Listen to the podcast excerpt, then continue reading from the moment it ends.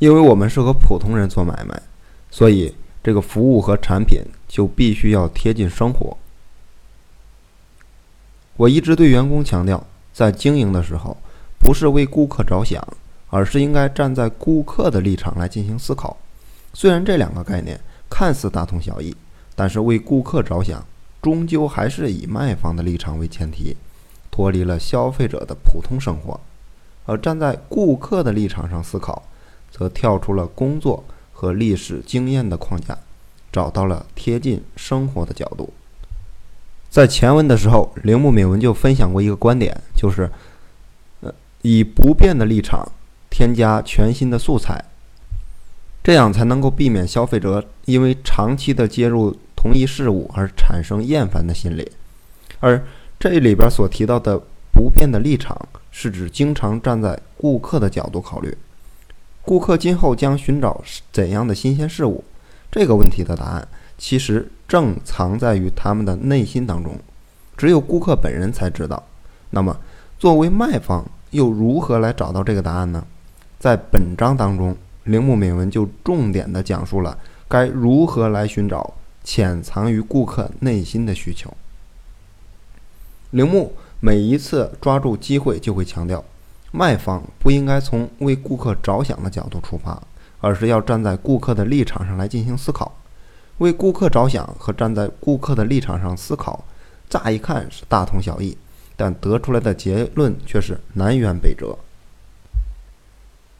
那么究竟是哪里不同呢？接下来，铃木敏文就以在东贩出版社工作期间的亲身经历为例，来给大家介绍这一过程。这个在东范出版社工作的时候，新刊新闻改版前的编辑方针是以新书目录为中心，主要面向爱书之人。与此相比，我思考的角度却是，再热爱读书的人也不愿意成天只阅读学术或者是文学类的专著，他们反而更喜欢一些主题轻松愉悦、可以调节心情的读物。于是，我就提出了改革方案。建议减少刊物中新书目录的篇幅，从而来增加基调更为轻松的文章。把刊物的开本由之前的十六开缩小到三十二开，并由免费发行改为收费售卖。对此，以出版界专家自居的上司们却反驳说道：“以我们年长在出版社积累的经验来看，这样的改版难以取得成色。”这一对比充分体现了为顾客着想和站在顾客立场上考虑的不同之处。上司们认为，大量刊登这个新刊目录是为顾客着想，但这其实是以卖方的角度来出发考虑的，在希望书籍销量越来越高的前提下，为顾客着想的这个结论。上司们的想法是源自于历史的经验，坚信。喜欢购买大量图书的爱书之人，必定希望新刊目录的篇幅越多越好。总之，为顾客着想的论点不乏基于历史经验的思维定式和教条主义，